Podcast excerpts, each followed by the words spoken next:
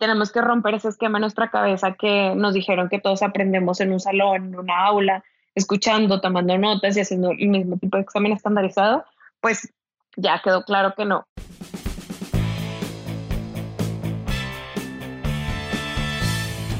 Bienvenidos a Crear o Morir, el podcast donde platicamos con personas que se han atrevido a crear su propia forma de ver el mundo. Esto sin morir en el intento. El día de hoy tenemos el gusto de traerles a Marcela Torres, emprendedora en el área de tecnología, la cual busca potencializar las habilidades de las personas y desarrollar otras que ni siquiera sabían que tenían. Marcela estudió la licenciatura en estudios internacionales en la Universidad de Monterrey, la cual ejerció fuera del país.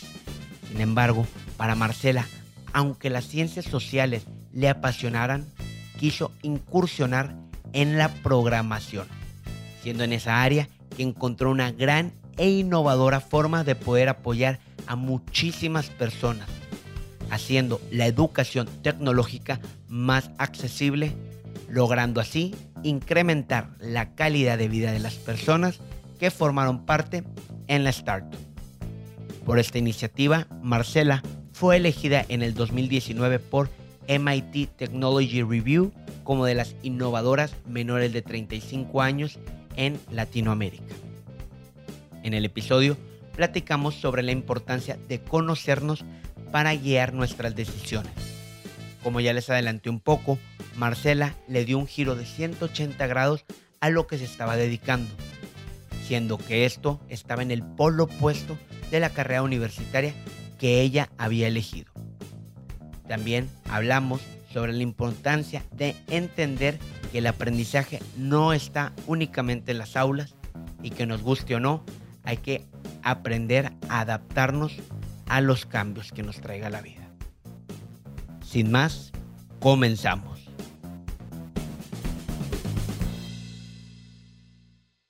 Bienvenida Marcela. Eh, Bienvenida Marcela.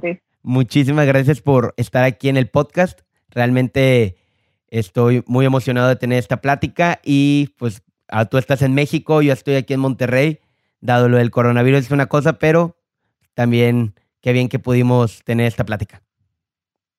No, a ti muchas gracias por invitarme y pues creo que eh, este tipo de conversación demuestra que se pueden hacer muchísimas cosas todavía desde casa y con acceso a un dispositivo y con internet, entonces pues eh, a seguir y a seguir creando, ¿no? Excelente. Quiero que la gente conozca un poco de ti. Eh, estudiaste algo completamente distinto a lo que haces actualmente y se me hace como que muy, muy bueno para la gente que va a escuchar esto y que está escuchando esto, el saber, antes de, de comenzar con qué haces, cuéntanos un poco quién es Marcela Torres.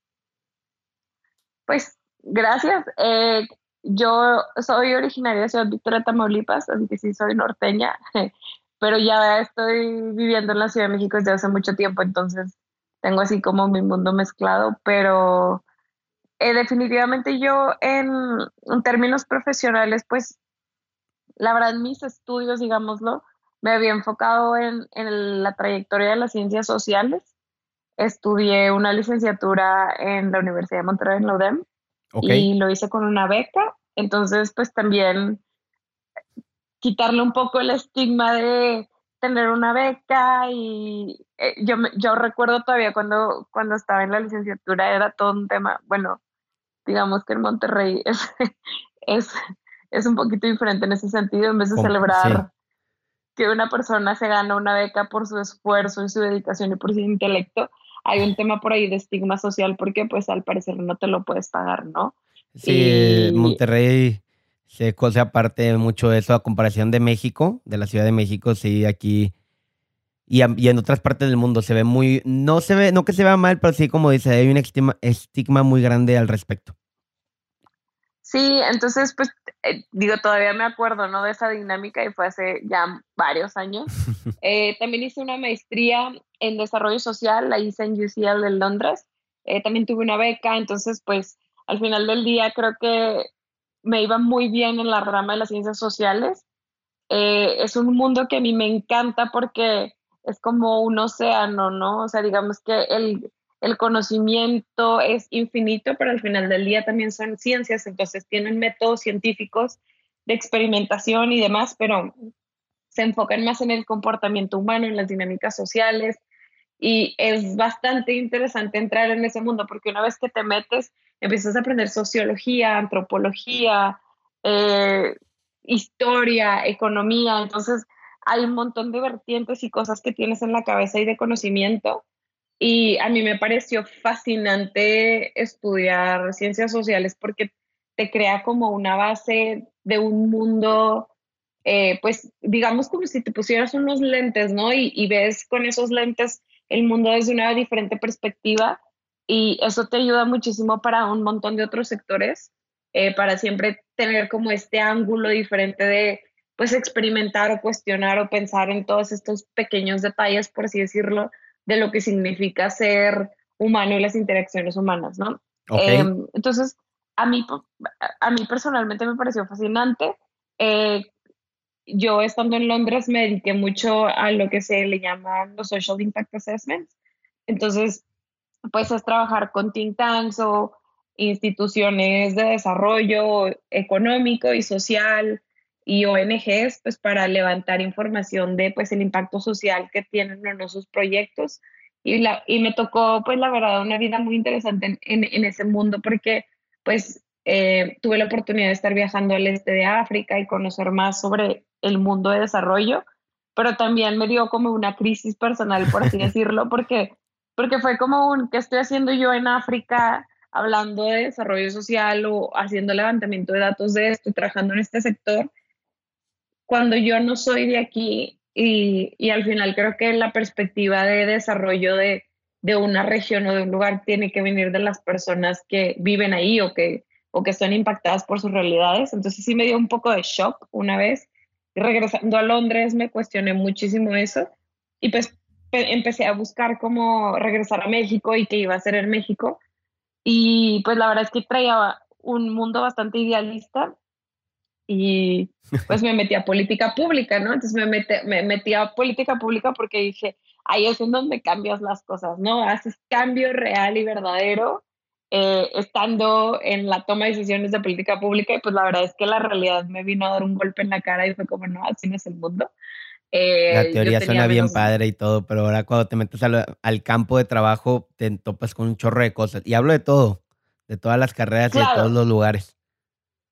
Claro, pero pues imagínate el, pensar que, que pues puedes incidir en cambio desde una oficina de gestión pública, que en teoría es donde se debería de, poder hacer, y en realidad no lo encuentras. Entonces ahí fue donde me topé con una realidad que me di cuenta que a mí me gustaba hacer cosas eh, y crearlas y hacer algo más tangible que estar debatiendo ideas y pensando y supuestos. Y creo que, o sea, no es para disminuir eh, la profesión o, las personas que se dedican a esto, creo que tienen otro tipo de personalidad muy distinta a la mía y tienen un montón que aportarle al mundo y a nuestra sociedad desde su cancha, por así decirlo. Claro. Pero yo ahí es en donde me di cuenta que si bien, eh, pues a mí me gustaba esta idea de incidir y crear cambio a través de diferentes cosas, me di cuenta que me gustaba más crear, pero no sabía ni qué, me explico, pero por lo menos ese, esa etapa de mi vida me, me, enseñó muchísimo sobre mi persona y fue donde empecé a descubrir que, pues la verdad es que nadie nunca te dice que puedes ser emprendedora, o sea, más allá de ser mujer, eh, pues también vengo de un estado de Tamaulipas que pues no, no brilla en el país por ser un, un estado muy emprendedor, digámoslo así, ¿no? Sí. Y en Ciudad Victoria muchísimo menos porque pues es una ciudad muy pequeña, pero la mayoría de la gente se dedica a ser pues proveedor para el gobierno o si emprenden pues son temas como de servicios, digamos, o sea, no tampoco estoy disminuyendo eso, pero pues esa realidad como que era, era la que yo tenía y no la realidad de crear un startup de tecnología, ¿me explico? Entonces, eh, pues nunca había explorado ni siquiera esa parte de mi vida o de mi persona o que se podía hacer.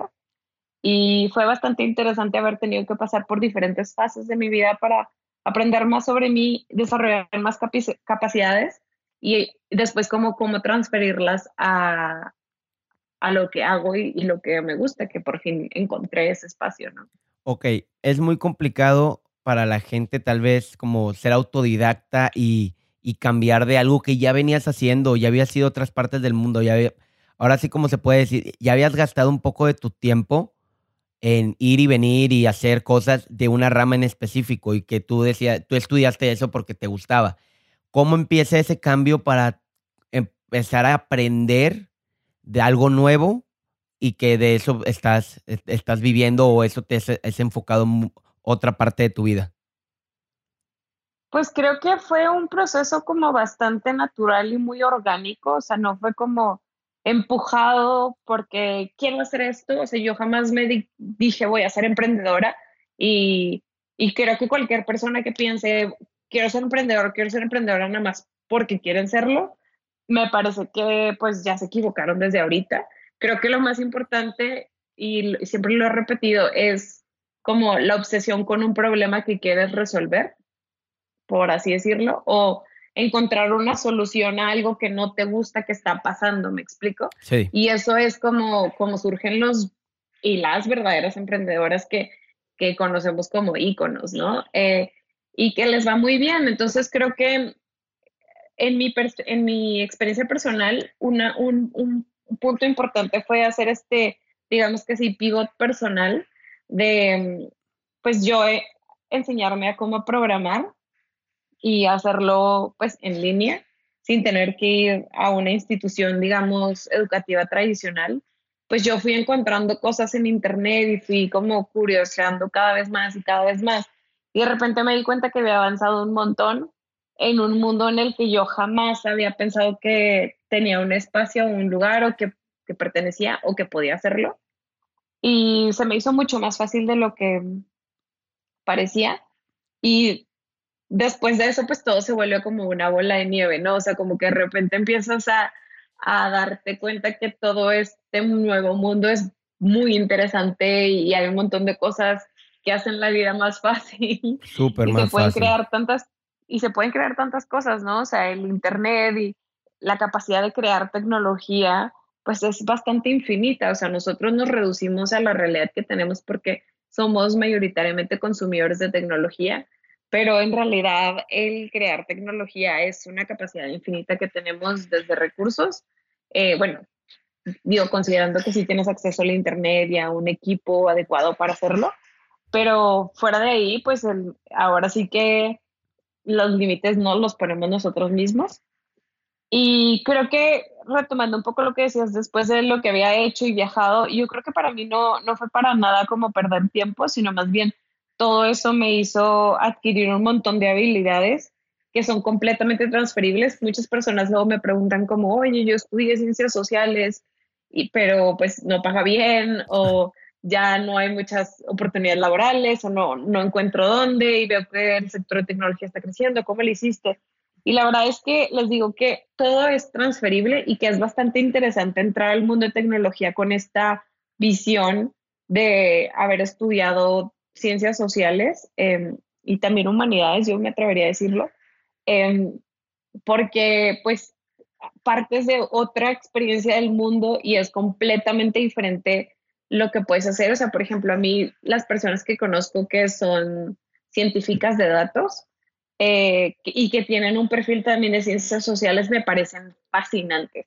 O sea, porque no solamente piensan en las preguntas adecuadas que hacerle para obtener datos, sino eh, interpretan los datos de una forma muchísimo más real y humana que una persona que nada más sabe interpretar datos. Y no quiero disminuir eso, o sea, creo que ambos perfiles son necesarios, pero es también para animar a una persona que haya estudiado ciencias sociales y que esté pensando cómo, cómo llevar sus habilidades más lejos. Por ejemplo, ciencia de datos es una cosa bastante evidente.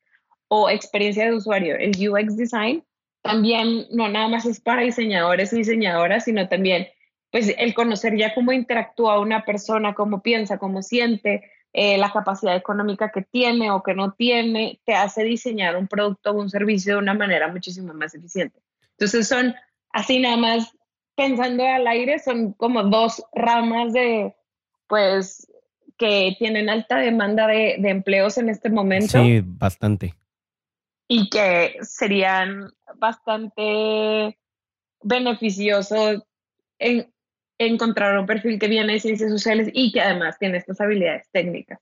Completamente. Quiero preguntarte, por uno, ¿por qué programación? Porque ya te apasionaba un poco ese tema y yo creo que la gente que nos está escuchando no, no nada más se queda como que, y puede que sea mucha gente que dice, es que yo también estudié ciencias, ciencias sociales o alguna licenciatura y diga, ya se me cerró el mundo del tema tecnológico por las habilidades que aprendí. ¿Y por qué te lo pongo? Porque muchas veces ese miedo de, al cambio, ese miedo de decir, pues llevo siendo abogado tanto tiempo y brincar a, ser programador o temas, temas enfocados de ese lado, quisiera saber ya de forma un poquito más tangible qué herramientas tú recomiendas o qué herramientas tú usaste en su momento para ir aprendiendo.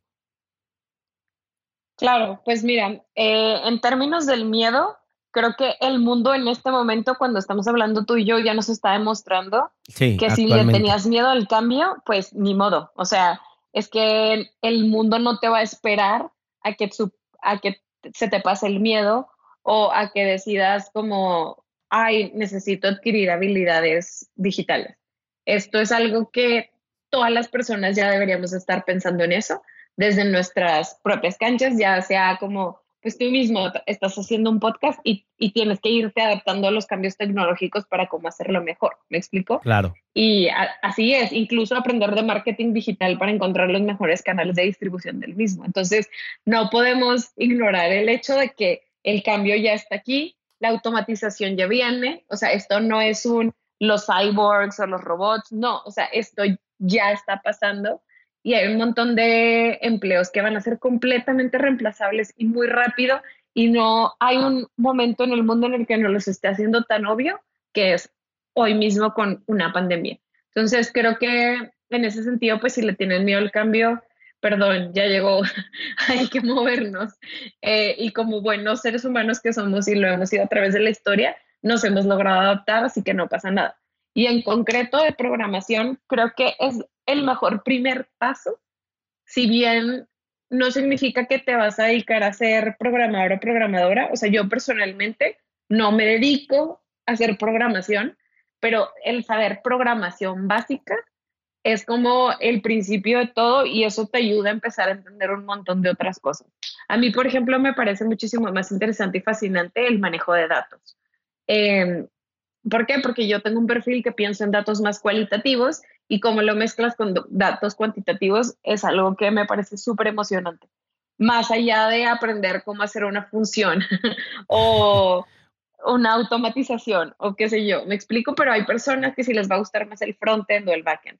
¿Y cómo empecé yo? La verdad es que yo empecé como bastante bruta, o sea, nada más googleando cómo, cómo aprendo a programar. Tengo una ventaja que hablo inglés y a mí una herramienta que me funcionó muchísimo y una página que a mí me encantó por eh, su estilo de educación que iba muy de acuerdo a mí es codeacademy.com. Code Academy. Code Academy eh, tiene desde el principio, principio, principio, principio, desde el cero. Entonces, creo que eso a mí me ayudó muchísimo porque arranqué desde cero y fui como jugando, interactuando con la plataforma pero creo que en concreto, o sea, como consejos que puedo dar son dos cosas bien importantes. Uno es, tienes que saber qué tipo de aprendizaje es más eficiente para ti. Si el aprendizaje audiovisual, si el aprendizaje a texto, eh, o si necesitas interacción con otros estudiantes o personas que están aprendiendo, también tienes que pensar en eso. Entonces, de acuerdo con eso, tipo de cosa tienes que saberlo, o sea, tienes que conocerte para pensar en Exacto, eso. Exacto, eso, te quería puntualizar ahí. Antes de dar el primer paso y agarrando la idea que tú tenías antes de decir, si vas, si quieres emprender nada más por emprender, ya estás mal. O sea, tienes que conocerte y saber, oye, soy bueno en esto y no nada más que te gusta, también saber qué habilidades dominas más para poder darle para adelante en algún emprendimiento o ya enfocado en el tema que estás hablando tú, saber qué, qué habilidad, qué, por qué camino irte. No nada más está la programación, hay varios, está la gama de, oportunidades ahí.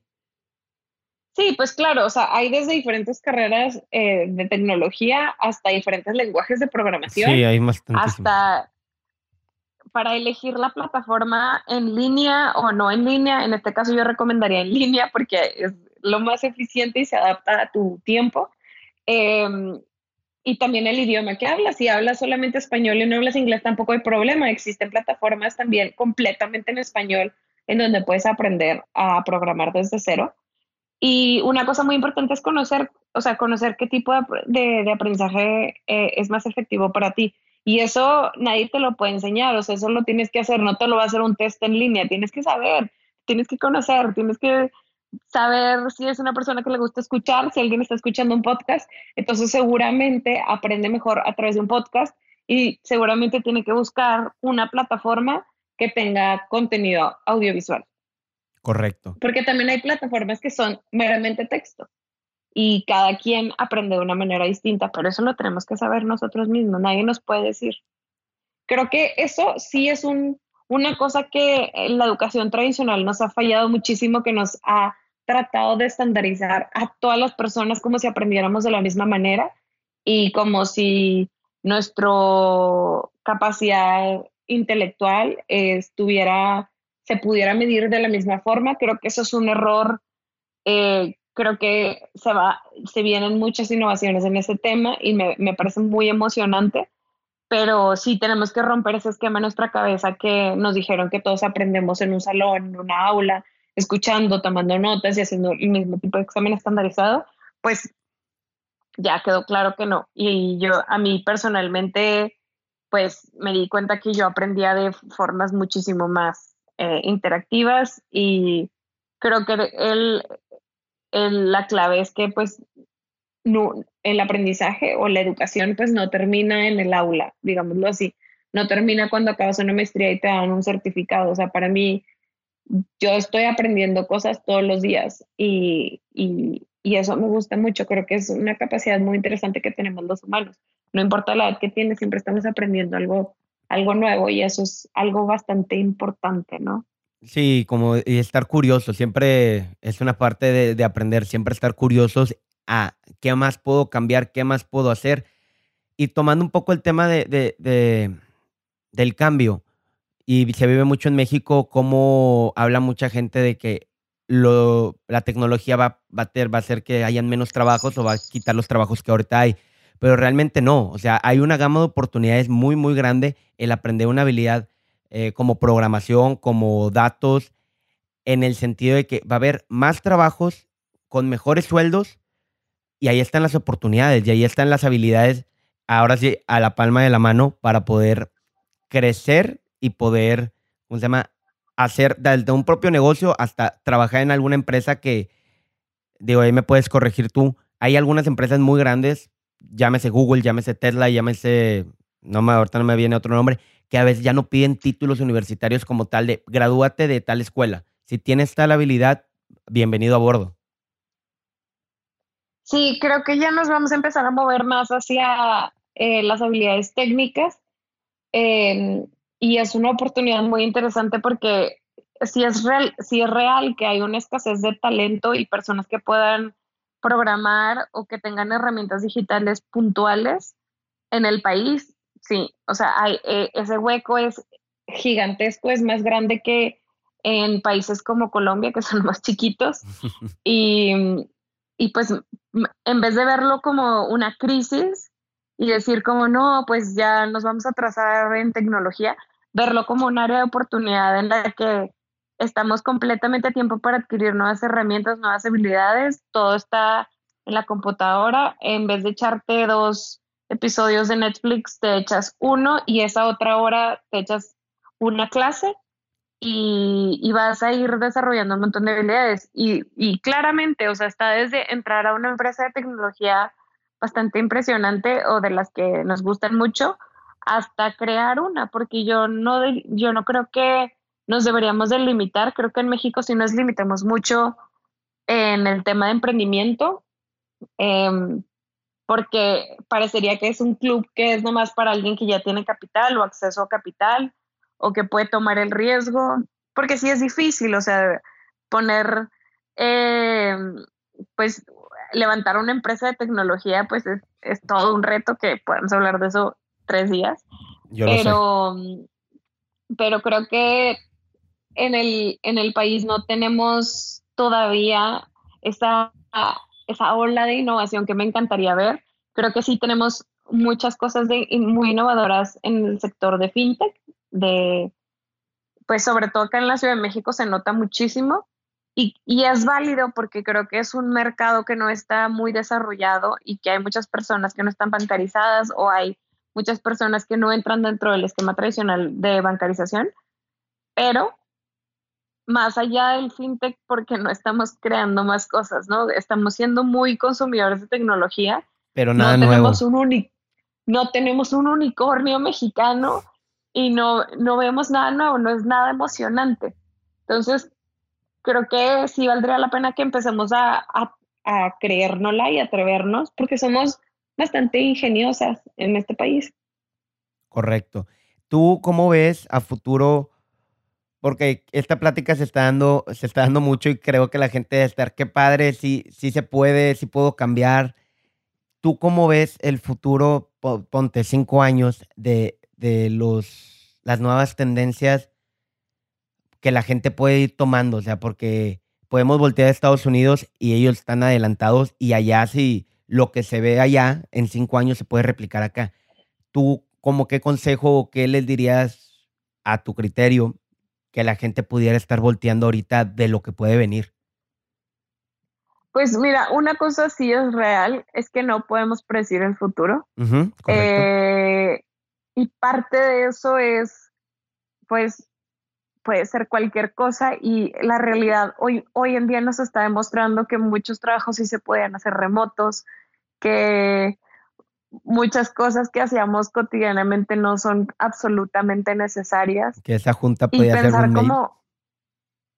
Claro, esa junta podía ser un mail, Dios mío. Ahorita se están dando cuenta un chorro de gente. Sí, pero pues también habla como, bueno, a lo mejor lo hacíamos porque buscábamos interacción o porque buscábamos otro tipo de cosas. Pues ahí está la oportunidad de crear otra nueva red social que ataque esas necesidades. O sea, yo, yo no lo vería como un, pues, ¿qué, ¿qué, más está pasando? Sino más bien, ¿qué quiero hacer? ¿Qué se puede hacer? Eh, porque pues la inteligencia artificial cada vez está a la orden del día y en vez de pensar como, ay, me va a quitar mi trabajo, más bien como, ¿cómo la puedo usar? Sí, no, le, no le, tengas el miedo a... o, o, o, qué sé yo, sí, y, y justamente pues sí, está hoy en día o sea, una necesidad inmediata es aprender a programar, pero más allá de eso, es la inteligencia artificial y el manejo de datos. O sea, ciencia de datos y inteligencia artificial son dos cosas que, que se vienen muy... Muy fuerte. Mucha fuerza. Sí. Entonces, pues, si alguien está como, ay, no sé por dónde empezar, pues empieza por ahí. Y ya nos diste por dónde tú empezaste, la, la página. Entonces, excusas hay bastantes, pero pueden poner manos a la obra. Y ahorita que, la gente pues está más resguardada en su casa, que no puede salir, es hora de aprender una habilidad nueva y darle para adelante con ese proyecto. Y qué mejor que tenemos todo en línea. Punto. Totalmente. O sea, también está Platzi en español, que es el contenido completamente en español. Y tienen también hasta carreras de tecnología desde cero. Entonces creo que tienes razón, excusas hay muchas, pero creo que una de las razones, y a mí me pasaba mucho que, que no te atrevías, uno, porque no entendías bien si se podía o no se podía, a mí también me pasó que faltaban como estos role models, ¿no? O sea, no veía a una mujer emprendiendo o alguien que se pareciera a mí. Eso era como que, ¿qué? Y por otra parte, también suena súper abrumador si yo te digo ahorita, en cinco meses tienes que estar programando. Me vas a decir, estás loca.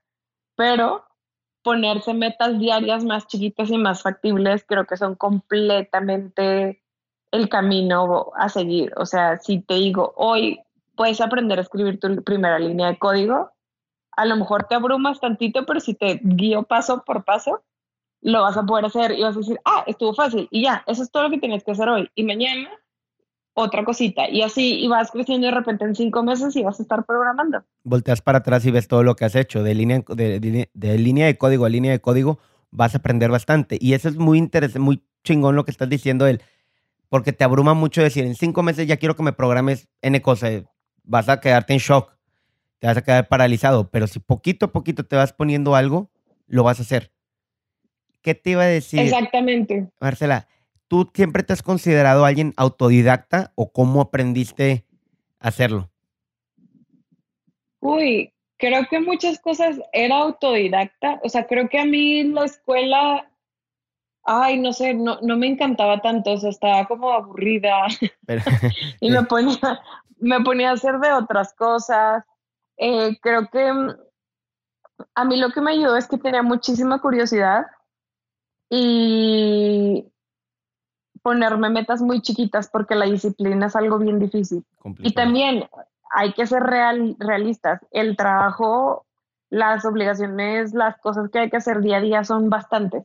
Y ya la vida se siente de por sí abrumadora. Y somos, bueno, yo por lo menos soy de la generación millennial y nos pagan menos por trabajar más horas como generación. Entonces, y no tenemos estabilidad, no tenemos cosas que podamos adquirir y comprar nosotros mismos. Entonces, esas realidades están ahí. Pero, ¿cómo le agregas a ese mundo que ya vivimos y que estamos haciendo como una hora? ¿Cómo le agregas una media hora en la que no pienses como, ay, tengo que hacer esto para tener este trabajo, para hacer esta empresa, sino más bien, tengo que hacer una hora de este curso para mí, para mi persona, para mi crecimiento profesional, para yo ser la mejor versión de mí misma. Y creo que si le cambias ese chip y esa mentalidad es muchísimo más disfrutable. A mí me ayudó muchísimo pensar así, como, no, porque en realidad yo no lo estaba haciendo para empezar una empresa.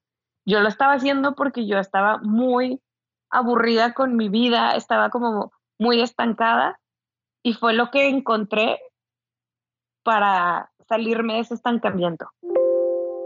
Perfecto. Qué bien que lo dices, porque es que a veces llega la que se vuelve tan monótono las cosas que, pero es eso, o sea, no, no, enfocarte en, consumir entretenimiento nada más que no te va a traer nada, sino el cómo puedo mejorar mi, primero, mi calidad de vida, porque también poder abocarte a no tener que trasladarte a un, trabajo convencional porque no tienes una habilidad nueva, también da en la, también da en la madre, o sea, también afecta mucho a, a la gente y el poder decirlo, es por ti, es por mejorar tu calidad de vida, también a mí se me hace muy importante el poder abocarnos a aprender esa habilidad tecnológica que te va a ayudar a trabajar en un lugar que tampoco está mal, a abrir una nueva, una nueva startup que te pueda, que, que pueda mejorar tu entorno y el entorno de los demás, porque también es busca algo que puedas mejorar.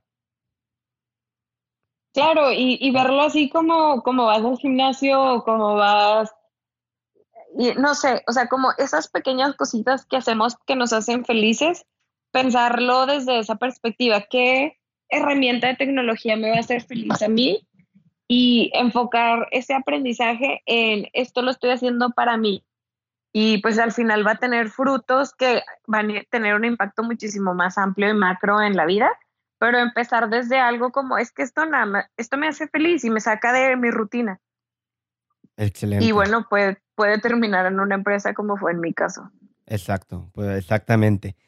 Eh, ¿Tú qué otros emprendimientos has tenido a lo largo de tu carrera? O sea, desde que empezaste a programar, ¿tuviste que tener alguna idea ahí que, que, que, se culminó y que fue como que tus primeros pininos a lo que, a lo que estuviste haciendo los últimos años o el último año? Bueno, mi primer emprendimiento sí fue Hola Code. Nunca había hecho. fue, la, aventaste y ahí cayó. Sí, o sea, fue un. Fue mi primer. Es como el artista que saca su primer single y de repente. Sí, ya tocaste la primera canción y. Sí, qué sorprendente. Y la gente llegó y fue como, ¿por qué? ¿Cómo pasó esto? O sea, hasta a mí me sorprendió, ¿no? Sí, sí, te creo. Em, le di, wow, le di el clavo a la primera. Sí, ¿no? Pero, y, pero, pero sienta un estándar, digamos que, que qué tan alto tiene que llegar, qué tan lejos puedo llegar. Pero también está la parte de, oye, también está bien que, que llegaste hasta ahí o que pudiste hacer esto, no sé, como para mí ha sido una experiencia de, de aprendizaje muy interesante, porque sí, yo empecé desde cero y la verdad es que yo no sabía mucho de emprendimiento, mucho de startups y mucho de inversión y tuve que ir aprendiendo todo sobre la marcha. O sea, no nada más fue programar, también fue aprender sobre finanzas, también fue aprender sobre... Recursos eh, humanos, porque pues sí. Uf, sí, o sea, despedir la primera persona fue la cosa más dura que he hecho. O sea, porque una cosa es despedir a alguien de tu equipo de una empresa donde trabajas, que no es nada personal, versus mi empresa. Y y se siente personal porque son personas que se sumaron a tu idea y a tu misión, pero pues también esta empresa eh, está en tus manos y es tu deber sostener la empresa y asegurarte que, que, siga viva y que, y que siga dando el servicio o el producto que diseñaste. Entonces es brutal, es muy rudo y, y eso pues nadie te lo va a enseñar en una escuela más que hasta que lo hagas. Sí. Esa es la regla de las cosas. A golpe, sí, qué bien que hablaste de, Hola Code en el sentido de que la gente tiene que ver que no nada más es, son varios componentes, no nada más es empezar y bueno, voy a enfocarme en programar. Espérate, tienes que pagar nóminas, tienes que saber del SAT, tienes que hacer muchas cosas detrás que la escuela no te lo va a enseñar y la teoría tampoco. Vas a tener que salir y, y ahora sí pelearte contra el mundo para poder sacar adelante esa idea que tanto quieres. Sí, claro, o sea, creo que, ay, eso es bien interesante porque hay mucha gente que luego emprende porque les encanta hacer X cosa y cuando empiezan a emprender se les olvida que pues esa X cosa, por ejemplo, va a ser el producto de tecnología, pues no es la actividad principal que te toca hacer como emprendedor. Entonces, es bien importante tenerlo en el radar porque si a ti lo que te gusta es estar creando producto, haciendo producto, pues entonces puedes enfocar más bien tus energías para llegar a ser eh, una dirección de tecnología o incluso dirección de tecnología. Toca manejar equipos, toca hacer recursos humanos, toca hacer muchas cosas, estrategia. Entonces a lo mejor pues puedes enfocar tu carrera más bien en crear nada más. O sea, creo que regreso nuevamente un poco al tema de pues conocerte y saber qué es lo que quieres hacer. Porque emprender así por emprender, uff, no. No va, es, un ring, es un ring de boxeo todos los días. Te levantas y es una pelea con el mundo externo, es una pelea con, con todos, e incluso contigo misma de animarte, como no, sí puedes y esto es real y este reto de hoy lo vas a superar. O sea, porque también no, no vamos a pintar el mundo de color de rosa va a haber clientes, va a haber personas que se enojan contigo y que no les gusta cómo piensas, no les gusta lo que decides y te van a dar una guerra y a veces esa guerra es bien ruda porque tú diseñaste algo con mucho cariño, mucha pasión, muchas ganas y piensas que, que va a salir bien y te puedes equivocar y a la gente se les olvida que las emprendedoras y los emprendedores somos personas y pues podemos equivocarnos, pero nunca asumir que lo estábamos haciendo como de mala fe, porque pues podemos equivocarnos, o sea, los supuestos que tenemos son equivocados a veces y la persona más enojada es la que más duro te va a dar y a veces se les olvida que somos humanos y que también pues estamos aprendiendo y que y también pues aprender de, de ese feedback tan brutal que te puede dar una persona brutalmente enojada eh, es, también te puede indicar dónde están los huecos del servicio o el producto que diseñaste y pues ahí aprenderá cómo no tomarse eso personal, sino decir, mira, me están regalando feedback de algo que yo no sabía que estaba mal. Excelente. Entonces, pues también es un proceso como de humildad, ¿no? Es, que, esa plática nos puede tomar tres días, pero está muy bien, está muy bien ese warning que haces, porque no nada más es, una, no es nada más emprender por emprender, tienes que conocerte y tienes que saber que no nada más es, no nada más es tu proyecto, hay todo un circo atrás que tienes que ver, no nada más, es que esta es mi idea, espérate, siéntate y ve todo lo que hay detrás de empezar algo propio. Sí. y mi mejor consejo es conseguirse mentores, mentoras, coach, coaches, bueno, el coaching es una cosa diferente, pero a mí me sirvió muchísimo, es el mejor consejo que les puedo dar, pero también mentores y mentoras que han vivido o han pasado por algo, por lo que vas a pasar o lo que estás pasando. El mejor tipo de mentoría que yo he tenido es con emprendedores y emprendedoras que han levantado empresas y las han tronado, se han salido de ellas o las han vendido. O sea, todas esas diversidad de opiniones y voces cuentan. Más que una persona que, pues, trabaja en consultoría o que, vamos, alguien que nunca ha tomado ese riesgo de dejarlo todo y empezar algo desde cero, es un, una persona bastante peculiar y es bastante único lo que te tiene que aconsejar y, y, compartir. Entonces creo que, uy, encontrar esos perfiles para ayudarte son una pieza clave y después cuando tengas un poco más de recursos, invertirle al coaching ejecutivo porque eso ayuda muchísimo. Perfecto, te adelantaste un poquito a la siguiente parte que te iba a decir. Preguntas y respuestas. Es la tercera parte de este podcast. Eh, yo te las hago, contesta lo más amplio que quieras y que puedas, no pasa nada. La, la, primera es, ¿qué es lo que más valoras de una persona? ¿Qué es lo que más, qué, perdón? ¿Qué es lo que más valoras de una persona? Lo que más valoro de una persona es la honestidad. La honestidad. ¿Tú tienes... Es muy importante para mí.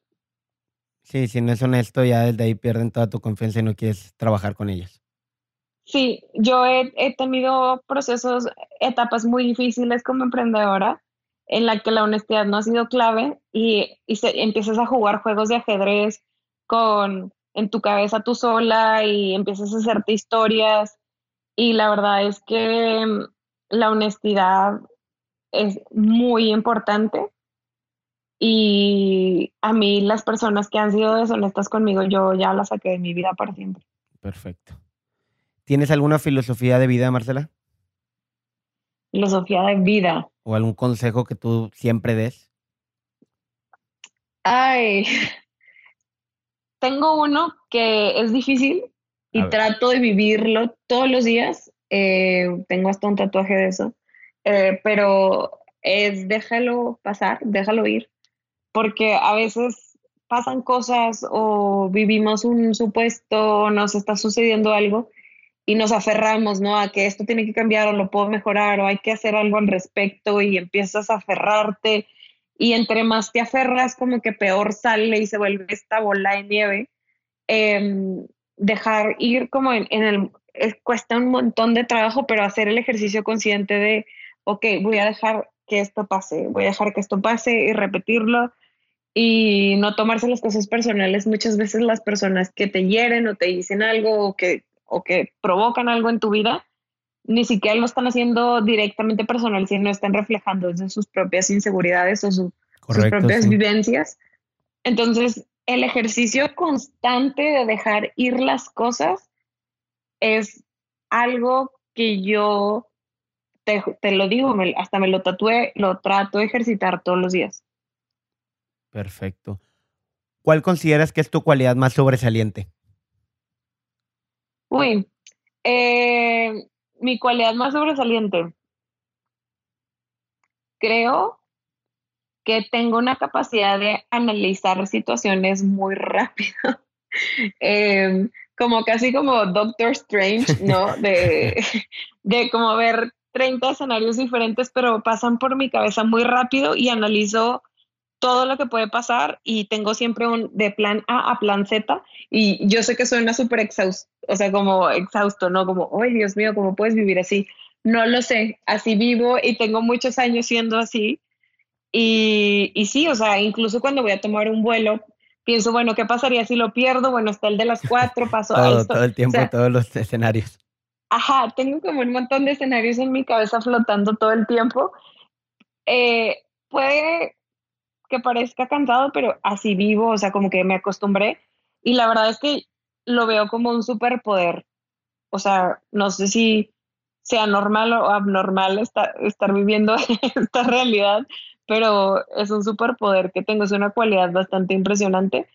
Y creo que la segunda, que es como un poquito más personal, la resiliencia que tengo, eh, pues de poder, pues a mí me tocó ser becaria en París, Londres, me tocó hacer unas prácticas en Nueva York no pagadas y pues sin tantos recursos y tanto apoyo siempre encontré soluciones. Eh, en épocas difíciles de Hola Code supe cómo apretarme sin nómina personal, digámoslo. Malavariando. Y cómo encontrar una solución malavariando, entonces soy bastante resiliente. Eh, me han pasado cosas que si te las contara te quedas en shock. Claro. Pero, pero soy bastante resiliente eh, y creo que es una cualidad bastante, bastante única y, y me encantaría seguir teniéndola. Perfecto. ¿Qué significa éxito para Marcela Torres? Uy, el éxito creo que para mí significa vivir cada día como yo soy y ser yo misma y no tener que editarme y no tener que adaptarme, sino más bien ser yo y poder estar feliz y en paz con eso, eh, porque eso, eso bajo un montón de esfuerzo y no siempre todas las personas se lo pueden permitir, entonces llegué a un punto en mi vida en el que puedo ser realmente yo. Perfecto. ¿Qué es algo que te obsesiona actualmente, que te quite el sueño? Desde el coronavirus hasta... y tú viendo todos los escenarios hay bastantes cosas. sí, imagínate cómo está mi cabeza. Eh, tengo como plan hasta de apocalipsis zombie. Pero. ya sé quién acudir. Pero creo que. Lo juro. O sea, sí me he pensado como si hubiera un apocalipsis zombie en la Ciudad de México, ¿cómo sobreviviría? Pero fuera de eso, ¿qué me obsesiona? Ahorita creo que eh, el tema de la educación para el futuro es algo que a mí me tiene pensando constantemente como cómo la podemos mejorar, cómo la podemos cambiar, sobre todo para Latinoamérica. Estamos en una región que tiene bastante desigualdad, bastante diferencia de oportunidades, pero también estamos en un momento en el mundo en el que la tecnología y el saber crear tecnología ofrece esa oportunidad para salir de una condición de marginalización o de exclusión, digámoslo así, y son casi, casi superpoderes ahorita. Entonces, como que estoy, estoy pensando muchísimo en esto y como para Latinoamérica qué significa y cómo podemos hacer más accesibles, más factibles y más usables estas, este tipo de herramientas. Perfecto. ¿Qué, si te pudieras quedar con tres consejos que has aprendido a lo largo de tu vida, ¿cuáles serían? Uy, eso está bien difícil. Sí, tan poquitos. Tres, así como, ¿cómo lo reduces? Yo sé.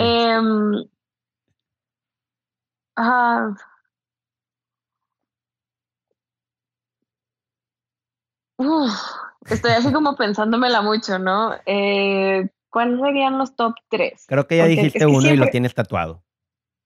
Sí, no, como déjalo ir. Déjalo ir y no para y no te aferres, no viene, no viene de un lugar para hacerte daño. Em, creo que el segundo es siempre podemos crecer y siempre podemos aprender y está muy ligado como a este tema de que te hablaba de, pues el aprendizaje no termina en el aula y la educación no termina en el aula tampoco.